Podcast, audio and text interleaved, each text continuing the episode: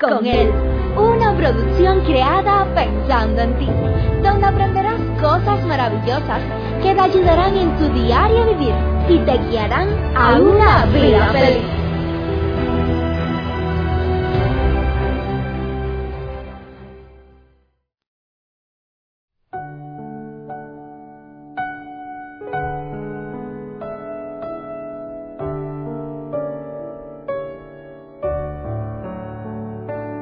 Cuántas ocasiones hemos sido afectados por palabras que otra persona ha dicho sin pensarla antes de decirlo?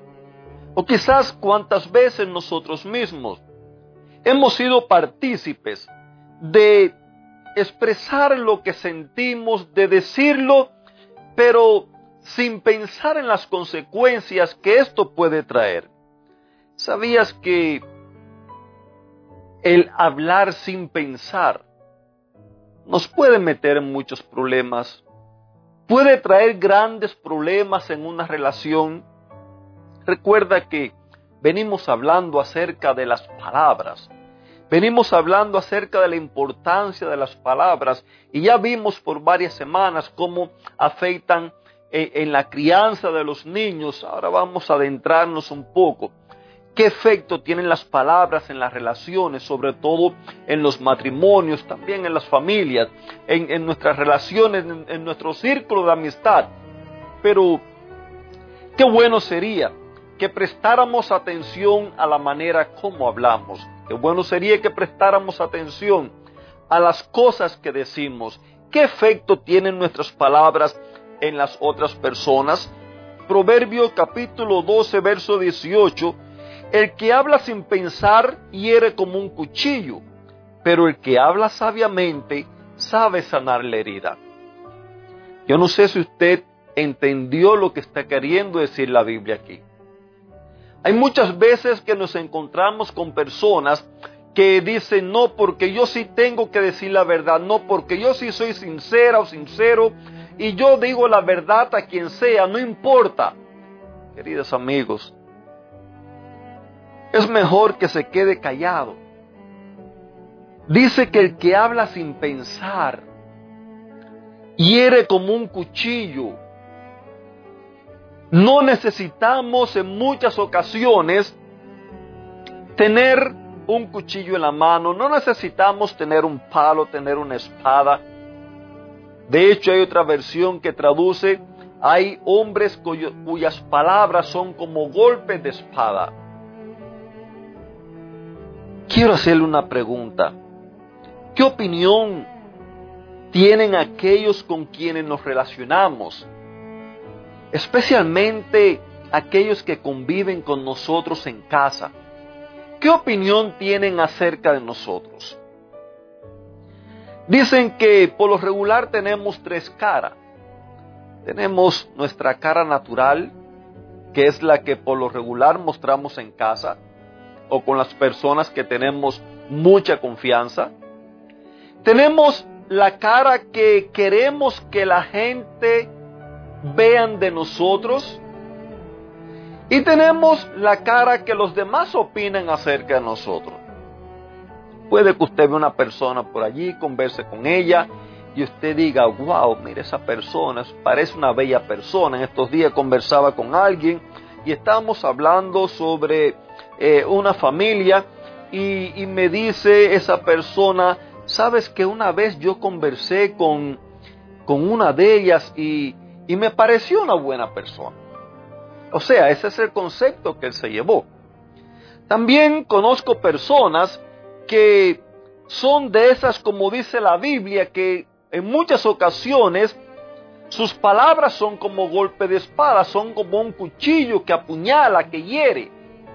Sin embargo, a la hora de tratar con ciertas personas, son muy educados, saben hablar bien, se expresan correctamente, de tal manera que las otras personas se llevan una buena opinión acerca de él o de ella.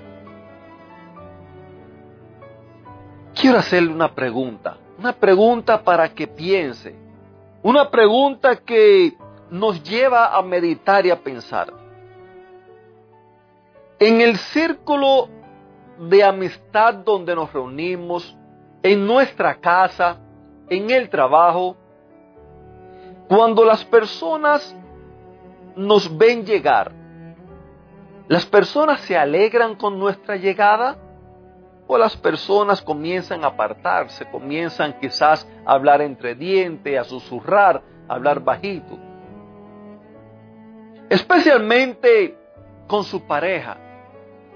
¿Es usted de esa persona que anhela el momento en que su pareja llegue a casa? ¿Es usted de esas personas que la pasa bien, no quiere separarse? ¿O quizás su cónyuge es de esas personas que anhela su llegada? ¿O será de aquellos que prefieren mejor quédese trabajando, lo mandan a, buscar cuantas cosas haga falta buscar, pero es con el objetivo de no tenerlo en casa? ¿Qué opinan los demás de usted? O quizás es usted de esas personas que cuando llegan como que pone un ambiente tóxico. Escuchaba la historia de, de una señora, ya treinta y tanto de años. Ella cuenta que ella prefería no ir en casa de su madre. Cuando ella llegaba en casa de su madre o de sus padres, los saludaba a ambos, son sus padres. Por lo regular, casi siempre el sexo opuesto se atrae, así que ella le gustaba todavía bromear con su papá, jugar con su papá, a pesar de ser ya una señora grande, casada, con hijos. Y mientras ella estaba intercambiando relaciones, estrechando lazos con su padre, su madre siempre comenzaba a lanzar palabras hirientes. Su madre comenzaba a sacar a luz todos los problemas. Ponía sobre la mesa todos los trapos rotos, todos los platos rotos, sucios, como le quiera llamar. Cosas que habían pasado en su matrimonio aún antes que esta muchacha naciera, que es quien cuenta la historia, y aquella señora terminaba insultando a la muchacha por ella tener una buena relación con su padre, que su padre era un sinvergüenza, pero quien eligió a ese señor de pareja no fue la muchacha.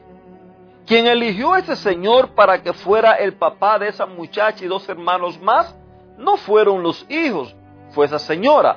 Quien había elegido permanecer todavía con ese señor era la señora, no eran los hijos. ¿Qué sucede? Muchas ocasiones tenemos heridas, tenemos cosas que no hemos sanado, eh, eh, páginas que no hemos cerrado, ocasiones donde hay circunstancias, hay momentos en la vida que tocan esos botones rojos que tenemos en nuestra vida Eso sucede cuando estamos heridos. Eso sucede cuando no hemos podido sanar aquellas cosas del pasado que nos hicieron daño. La Biblia nos da un consejo. En Proverbio capítulo 16, verso 23, escogí la Vulgata Torres Amat. Allí nos dice, el corazón del sabio amaestrará su lengua y añadirá gracia a sus labios. El corazón del sabio. Y es posible que usted diga, yo no soy sabio, ni siquiera estudiado. Pero permítame decirle, no se está hablando de una sabiduría e intelectual. Recuerde que la Biblia nos enseña que si alguno tiene falta de sabiduría, pídasela a Dios. En otras palabras, lo que le estoy queriendo decir es fácil frente a las personas que no nos conocen presentar una buena cara. Es fácil cuando salimos a un lugar, cuando vamos a la iglesia, que todo el mundo piense que somos la persona que en realidad no somos, que de hecho es ser hipócrita. Pero cuando estamos en casa, que allí es donde mostramos nuestra verdadera nuestra verdadera eh, carácter, allí es donde mostramos nuestra verdadera casa, nuestra verdadera cara, perdón.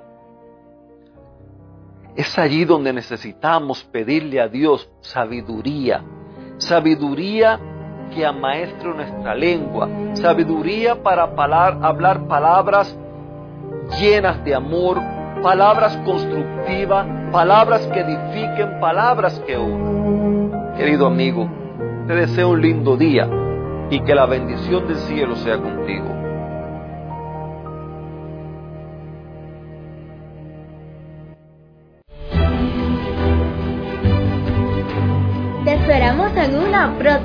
Recuerda que nos puedes encontrar en nuestras plataformas digitales iBox, Anchor y Facebook. Bajo el título Vívela con Él. Que la paz, el gozo y la bendición de Dios sean contigo.